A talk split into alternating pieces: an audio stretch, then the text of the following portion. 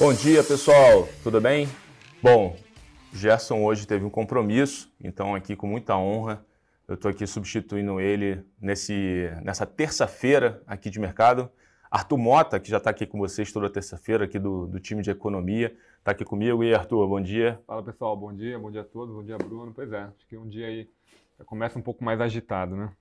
É, acho que, acho que só para a gente recapitular aqui rapidamente, pessoal. Ontem o mercado, obviamente, ele começou, né, como a gente viu, muito fraco. Acho que é tônica aí para a gente dar um start no nosso, no nosso dia foi esse movimento da reversão de fluxo na parte da tarde, né, que acabou que o mercado fechou muito melhor, principalmente lá fora, é, do que foi na abertura. Né? A gente estava aqui debatendo um pouquinho o que, que levou, o que, que motivou isso. A gente não chegou a uma conclusão, não teve nenhum dado específico, parece uma questão muito mais técnica, né? Exato, Arthur? uma reversão, né? Lembrando que acho que um dos triggers também ontem que gerou uma maior preocupação foi o movimento de curva de juros, né? Hoje a gente está vendo uma reversão. Até no início da manhã hoje, é, a curva americana estava abrindo forte até, o juros de 10 anos, por exemplo, já estava superando 3% ali por volta das 6 horas da manhã, agora deu uma acomodada. Você está numa dualidade, numa discussão muito forte entre preço de, de petróleo, inflação implícita, movimento de curva de juros, a gente está próximo à reunião de Fed, então é um ambiente que usualmente a volatilidade ela é maior, né? Não por acaso se a gente pega o índice do VIX, né, que é o índice do medo, né, que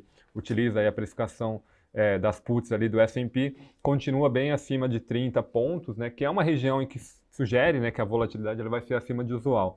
Acho que só vale citar é, como essa volatilidade está alta, inclusive no preço do petróleo, né, que hoje está caindo é, um pouquinho abaixo aí de 1%, né, e, e, hoje tem um dado importante da EPI ali no final do dia, Verdade. mas ontem acho que deu um trigger também importante do, do movimento altista de preço, é que saiu uma pesquisa preliminar da Reuters, tá? Então, uma pesquisa não oficial é, sobre os dados de OPEP na, no mês de abril, né? Que acabou de, acabou de passar, acabou de terminar, em que a OPEP não estava conseguindo, de fato, expandir a sua oferta de acordo com o que ele tinha sido planejado, né? Daqueles 240 mil, é, de 400 mil barris dia, né? Eles estavam conseguindo colocar só 50 mil, de novo, é uma pesquisa não oficial que a Reuters sempre faz mensalmente ali com vários players, mas sugerindo que o mercado, é, que já está apertado, que tem um processo de aumento de oferta gradual e que esse processo de, de aumento de oferta gradual está sendo frustrado.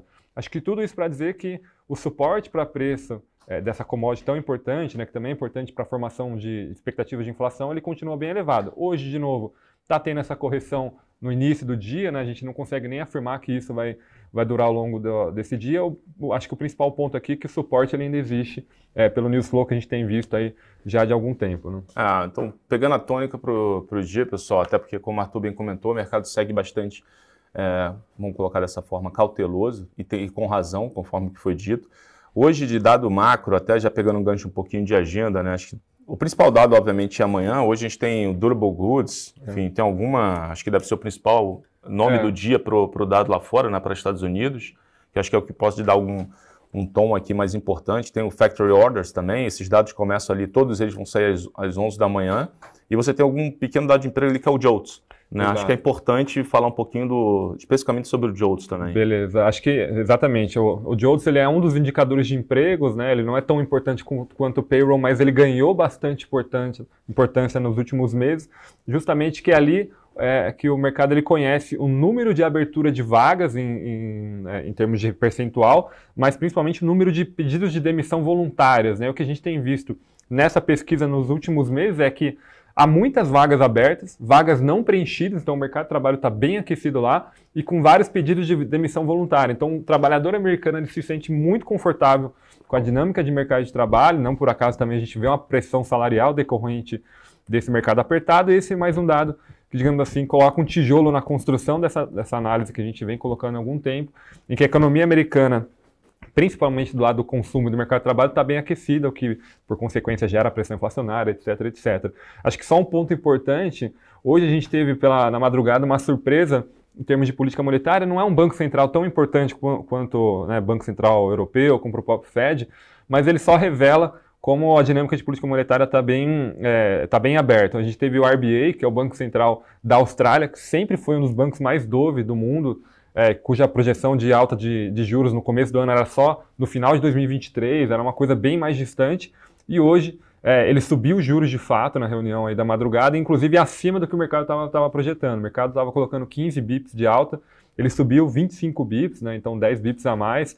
levou a taxa para 0,35 e ele só revela como a preocupação com a inflação no mundo ela é muito elevada, mesmo dentro de bancos centrais que usualmente são mais coniventes ou têm uma dinâmica de inflação mais tranquila. Isso joga um alerta, né? lembrando que ao longo da semana a gente tem o Fed, a gente tem o Copom, a gente tem o Banco Central é, da Inglaterra também, que já está apertando já há algum tempo, é, e gera mais volatilidade na curva de juros, tá? Acho que esse é um ponto importante, gerou pressão na maior parte das curvas de juros, mesmo sendo um banco central de, me, de menor relevância, tá? mas ele liga um alerta, ele coloca um prêmio adicional, é, e nesse sentido, né, acho que ó, ao longo da semana a gente vai ter cada vez mais novidade, principalmente amanhã. Acho que só em termos de agenda ainda, a gente teve pela manhã a divulgação do PPI ali na PPI, que é o índice de preços ao produtor, uhum. é uma proxy de custo também, que né, eventualmente pode ser repassado para o é, consumidor final, também pode ter um, uma pressão de custo dentro das empresas. Esse PPI foi divulgado na zona do euro. A variação mensal do resultado foi 5,3%, então no mês subiu 5,3%, muito alto, o mercado estava com alta de 5%. Em 12 meses, a gente está falando uma taxa de 36,8%. Então, os custos realmente estão bem pressionados ali na Europa, tá? Não por acaso é, o ECB, né, o Banco Central da Europa, vai ter que correr com alta de juros é, um pouco mais cedo, né? A gente tem aqui como cenário base a reunião de julho. Antes era mais para setembro, eventualmente até para dezembro. Agora a gente já está trabalhando com julho. Então, cada vez mais o discurso é, sobre, sobre dinâmica de, de, juros lá fora é fazer antes e eventualmente fazer de uma forma mais intensa do que a gente estava esperando há um mês atrás. Ah, então, pessoal, só recapitulando, é, o, o, dia ele começa, né, de forma geral, com alguém, a Ana Carolina até colocou aqui, né, doleta para cima, é, a gente tem visto né, bastante força do dólar nesse curto prazo, obviamente driveado por essa questão toda que o plano de fundo né, de juros que o Arthur bem colocou. Isso tem levado ao enfraquecimento, pelo menos né, de algumas commodities. Ali o petróleo está oscilando um pouco mais, mas está ali num patamar ainda de preço bastante, é, bastante elevado. Ontem até teve uma dinâmica muito específica do oil com a questão da incapacidade da OPEP né, de subir oferta, mas petróleo hoje, ontem saiu de 4 de queda para 1 de alta, hoje está caindo ali 1,5 tem um pouco de discussão do próprio fortalecimento do dólar, tem um pouco de discussão dos lockdowns ainda de China, essa narrativa que ainda permeia o mercado, mas a verdade é que o mercado, né, de forma geral, as grandes discussões elas não mudaram. A gente segue muito focado aqui na questão da trajetória de juros nos Estados Unidos, e amanhã é um dia importante. Cada dado hoje ajuda a compilar um pouco mais desse racional.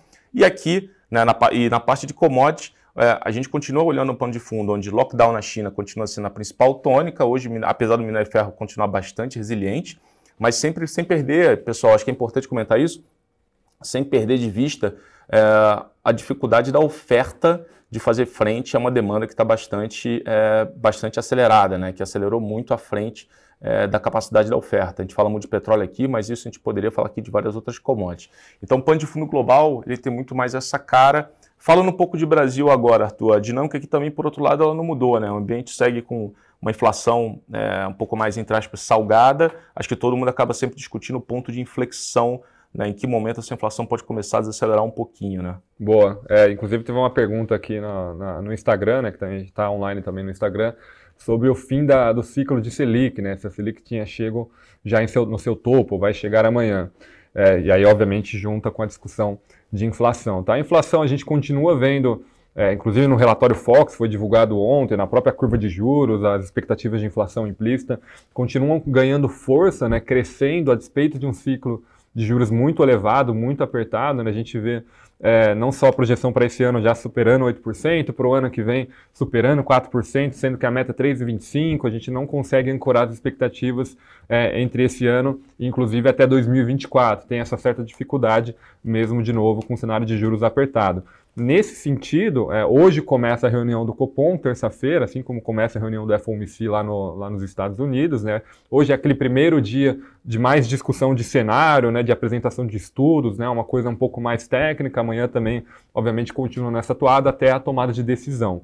No nosso cenário aqui, e que inclusive é o que está precificado pelo mercado na curva de juros, a gente vai ter mais 100 basis points né, de alta de juros, 12,75 é, na reunião de amanhã, no final da tarde, né, no início da noite, na verdade. É, mas mais do que isso, mais importante do que isso, é a comunicação que o, o Banco Central aqui vai deixar para as próximas reuniões, que na nossa visão vai ficar em aberto, é, sobretudo para a possibilidade de mais uma alta de 50 bips na reunião de junho, tá? encerrando esse ciclo é, é, em 13,25. Esse é o nosso cenário base, mais ou menos o que está na curva também. Inclusive, acho que vai ser uma reunião importante porque o Banco Central ainda está não vai e vem de querer parar o ciclo, tá? até porque é, o número de abril provavelmente vai ser o pico da inflação em 12 meses, tá? por mais que a inflação mensal continue alta, ainda assim tem uma questão de efeito nível, que ela começa a se suavizar no acumulado em 12 meses até o final do ano, de novo, vai desacelerar de uma taxa de dois dígitos elevado para algo próximo de 8 no final do ano, ainda assim muito elevado, mas de novo é, iniciando uma trajetória de desaceleração que a gente já não vê há algum tempo. Acho que é muito importante frisar novamente, as expectativas ainda não estão ancoradas, por isso que demandam um juros aí bastante elevado por um pouco mais de tempo, tá? Nesse sentido, inclusive hoje tem uma divulgação de indicador importante de atividade econômica, às 9 horas da manhã. É, a gente tem a PIM, que é a produção industrial, é, divulgada pelo IBGE. O, o, banco aqui tem uma projeção de 0,2%. Quando a gente compara contra março do ano passado, né, comparação interanual, a gente está falando de uma taxa próxima de queda de 2,2%. Acho que, em linhas gerais, primeiro trimestre ele foi um pouquinho mais fraco para a indústria, mas ainda assim é, é, não chegou a ser um, um, no campo contracionista. Quando a gente olha para os dados de março, é, a gente tem, uma, tem, um resultado bom de, de, produção industrial no setor automobilístico, que é bem importante, né? teve, teve vários problemas de cadeias produtivas, fluxo de, de caminhões né, em, estradas pedagiadas, que a gente usa como proxy também de demanda aí da indústria, está bem forte. Os resultados iniciais de abril, principalmente índice de confiança, voltaram a melhorar. Acho que o net da conversa é que a atividade econômica, de uma forma geral, e a indústria, obviamente, uma parte importante disso, ela tem melhorado, ou pelo menos tem evoluído melhor do que a gente estava esperando. Então, inclusive, os números de projeção de PIB para esse ano, eles estão sendo altistas, tá? que é uma mensagem muito positiva é, para a indústria. Né? A atividade na margem né, surpreendendo um pouquinho, e aí trazendo um pouco para a discussão né, do, do mundo de equity, é, Acho que até aproveitando ontem, né, a gente mandou, enviou os relatórios das carteiras, acho que as principais teses aqui, quando a gente pensa na parte de ações, elas não mudaram de forma significativa. Né? Perguntaram aqui, o pessoal perguntou de alguns setores, mas o que, que a gente está olhando aqui com o de fundo para fazer essa travessia de cenário até que de fato você tenha uma redução da incerteza, é, dada a questão de trajetória de juros lá fora, aqui, é, eleições, né, logo mais aí estamos batendo a porta. É, principais temas que a gente continua aqui é, advogando a favor né, na parte de equities. Né? Petróleo está exposto a petróleo mais alto, seja via petróleo direto, né, ou seja via até o próprio setor de açúcar e etanol, que também segue é bastante interessante na nossa opinião.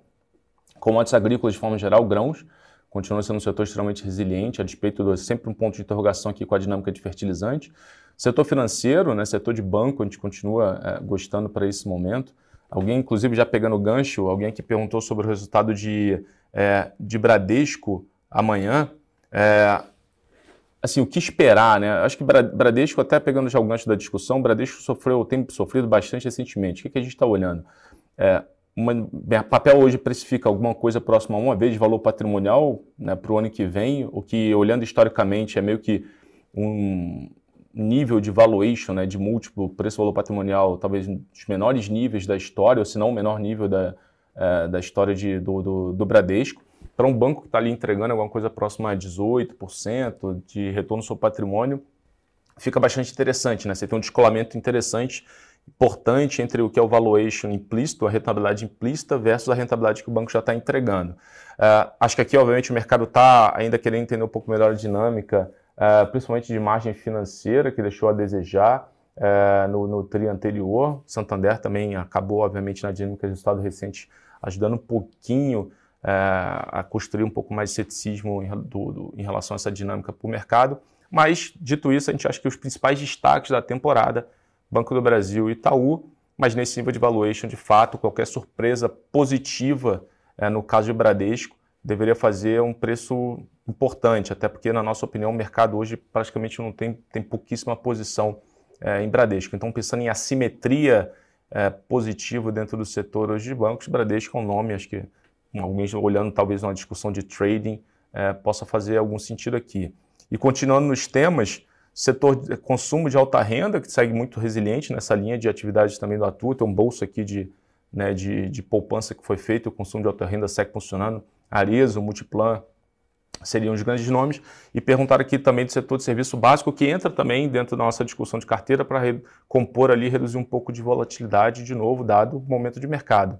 em transmissão, transmissão de energia, por exemplo, a gente gosta bastante do nome de Alupar, Energisa em distribuição também seria outro nome. É um setor que hoje tem uma taxa interna de retorno que também para a gente é, faz bastante sentido pensando num prazo um pouco mais longo. Né? Você está sendo remunerado a uma taxa interna de retorno real, grosso modo ali de uns 10% para carregar o fluxo dessas empresas. Então para a gente também faz sentido. É, um olho aqui é só olhar basicamente a dinâmica de juros, dada a correlação que ela tem com todo o setor de energia elétrica. Né? Arthur, Estamos Acho chegando que... ao final, manda é, aí. Não, pegar algumas perguntas aqui, aproveitando, né? Obviamente a gente não consegue pegar todas, mas vamos tentar fazer ao máximo aqui. No Instagram teve bastante coisa. Acho que, em linhas gerais, as perguntas convergiram para preço de petróleo, minério de ferro, movimento de dólar e a WZ. A WZ está com uma queda aí próxima de 1% ali na, lá fora. Hum. Minério de ferro está fechado, né? lembrando que China está no feriado é. do trabalho até amanhã, desde o final de semana, tá? Eles ainda estão num problema é, de processo de reabertura. Acho que o, o net aqui da conversa de China é que o pior parece ter ficado para trás, é, obviamente com todo cuidado né, nesse call aqui, mas quando a gente olha Shanghai, que é o principal epicentro de pandemia, parece ter ficado para trás, você começa a criar um, um, ambiente um pouco mais de suporte ao longo de maio, tá? De novo, o minério de ferro está fechado, os principais é, futuros que a gente olha lá é, na Ásia não estão funcionando, petróleo caindo 1%, e a questão do dólar, né, o dólar global está ficando um pouco mais fraco hoje, mas aqui no Brasil tem um evento importante, logo na né, um pouquinho depois da abertura, as no, entre as 9h30 e 9h40, o Banco Central vai fazer um leilão de swap é, não atrelado a vencimento, tá? a gente está falando de 20 mil contratos com um potencial de 1 bilhão de dólares. Tá? Então Bem tem lembrado. uma pressãozinha é, na moeda aí de um, de um evento importante de BC, que vai ser importante no início da manhã. Lembrando, a agenda hoje ela não é tão cheia quanto vai ser amanhã, com FOMC, com Copom, como na própria sexta-feira é, com o resultado do payroll, mas é um dia importante de consolidação de preço de mercado, continuidade de leituras de temporada de resultados lá fora, aqui no Brasil também com as expectativas, tá?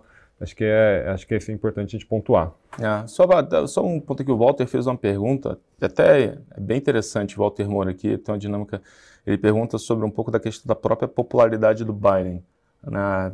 dado a inflação mais alta, né? a questão do americano estar tá ali perdendo né, poder de, de, de, compra, né, enfim, corrosão de renda, dado, dado essa inflação um pouco maior, é, e comece, isso pode, né, invariavelmente, isso poderia trazer algum impacto para a discussão do, do Fed. É porque lá tem um. Fed é bem independente, né? é, acho que é um ponto importante aqui. Né? É, são, é, lá, o Brasil entrou agora nessa, nessa dinâmica de BC independente no ano passado, nos Estados Unidos há algumas décadas já isso tem uma relação, né? então não tem uma certa, não tem uma preocupação do Fed em gerar uma política monetária que, de, que gere um efeito positivo né, em popularidade, um, um benefício para o governo. Né? A meta dele é muito clara em relação à estabilidade de preço e de crescimento econômico. Tá? Nesse sentido, mesmo, por exemplo, é, com essa queda bem expressiva desde o início do ano passado, desde, na verdade, de meados do ano passado, da popularidade do Biden, muito atrelado à inflação elevada, né? a percepção de uma economia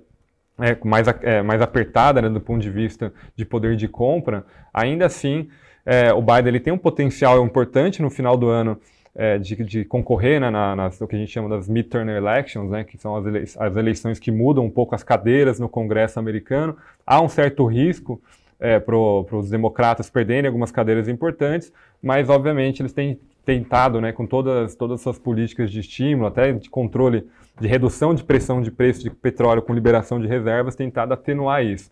Para a discussão de Fed, não é isso que é importante, tá? é mais dinâmica de preço.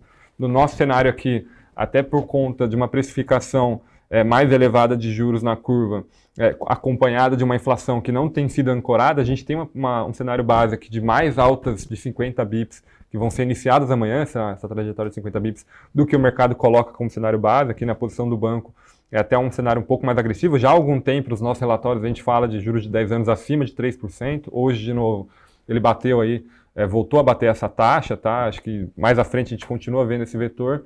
Discussão de política e, e aprovação de presidente não é exatamente o que entra na mesa é, para discussão de Fed, tá? Até mesmo, por exemplo, PIB da, da semana passada, que caiu 1,4%, naquele dia é, a gente continuou vendo a curva abrir, no dia seguinte, com, com divulgação de custos de emprego, a gente continuou vendo a curva abrir, você vê como está um pouco assimétrico a reação de mercado em relação à curva de juros. Quando o dado é muito ruim, ele não necessariamente corrige para baixo a curva de juros, quando é muito bom ou, gera, ou que tem uma percepção de pressão inflacionária, ele abre muito mais do que seria na ponta contrária, tá? Então acho que esse é um ambiente que a gente continua vendo, maior volatilidade, tá? Mesmo nas próprias carteiras de BDRs, né, por exemplo, o Bruno pode falar muito melhor.